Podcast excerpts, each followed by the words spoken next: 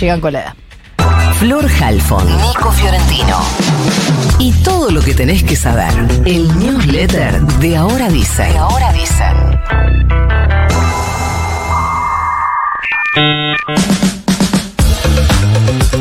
Y hablando de cosas que vienen con el tiempo, la mitad de las personas en Argentina considera que hay tiempo para frenar el cambio climático, son el famoso 50-50 de los optimistas, y el 45% dice no, ya es demasiado tarde, la verdad. Esto lo dice una encuesta que se hizo en 36 países en el marco del Día Internacional contra el Cambio Climático, que es hoy.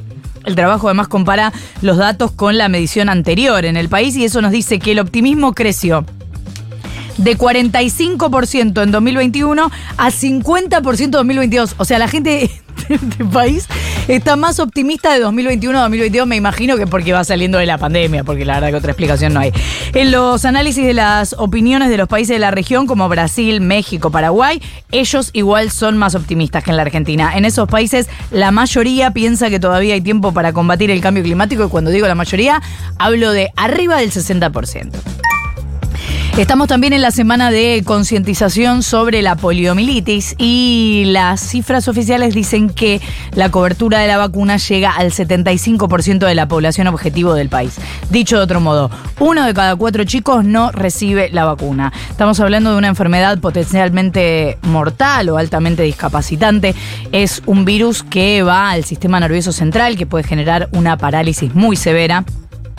En la Argentina hubo un importante brote en el 56, en el 57, hubo cientos de muertos y dos brotes menores en el 71 y en el 83. O sea, el país no registra casos desde hace 40 años, pero todavía presenta focos en diferentes partes del mundo este tema y por eso es importante prevenir en los más chicos. En junio de 2020 se modificó el calendario nacional de vacunación, se implementó esta vacuna a los dos meses, a los cuatro meses, a los seis meses y un refuerzo a los cinco años.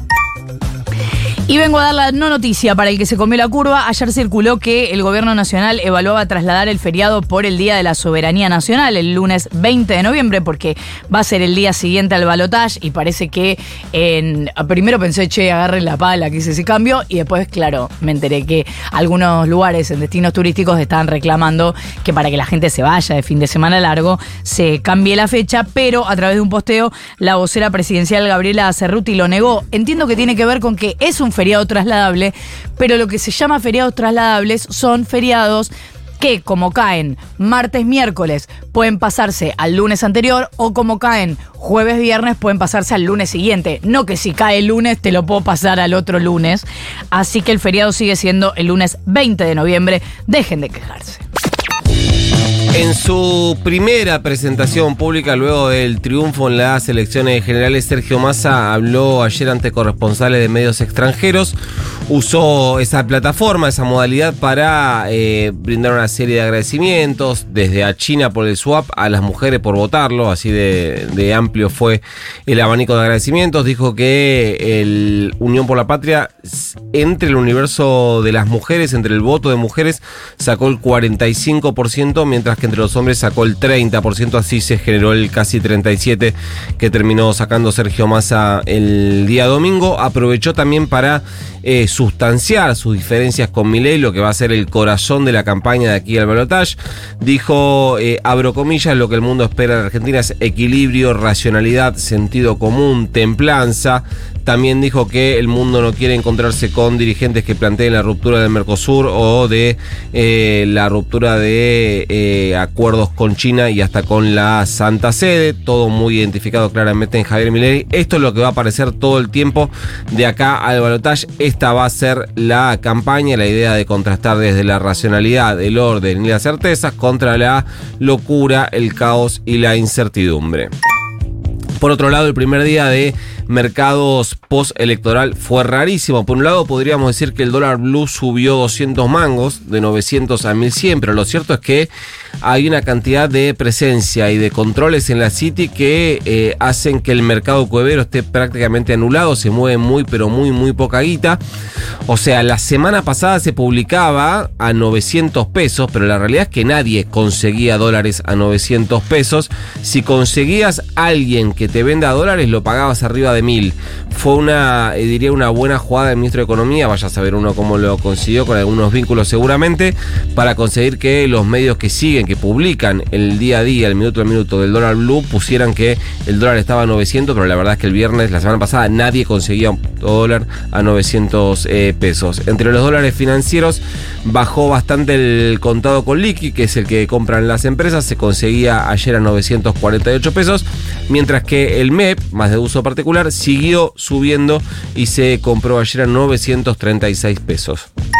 Lo que sí ocurrió fue que Massa anunció ayer la unificación de los dólares exportadores en uno, el que además le agregó unos puntitos para hacerlo más conveniente, más tentador para los exportadores, buscando que se produzca algo de liquidaciones que inyecten algo de dólares en el Banco Central.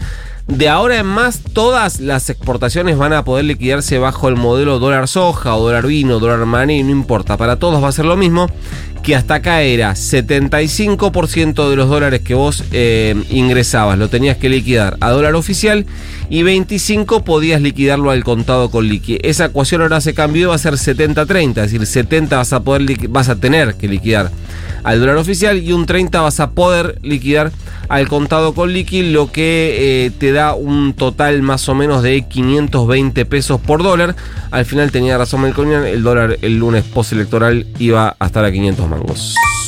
Me quedó eh, algo más que es lo que em, sí fue realmente espectacular, eh, lo que pasó ayer con Javier Milei, completamente desorientado, desordenado, acelerado y sin estrategia después de las elecciones del domingo. Dijo en una serie de entrevistas en las que por un lado eh, para convocar al PRO, dijo que le iba a ofrecer el Ministerio de Seguridad a Bullrich, de quien, entre otras cosas, había dicho que ponía bombas en jardines de infantes. Bueno, pero no explotó capaz la bomba? Eh, no lo sé, por si no explotó la bomba y la intención era que sí, habla de cierta ineficiencia, no la quisiera como ministra.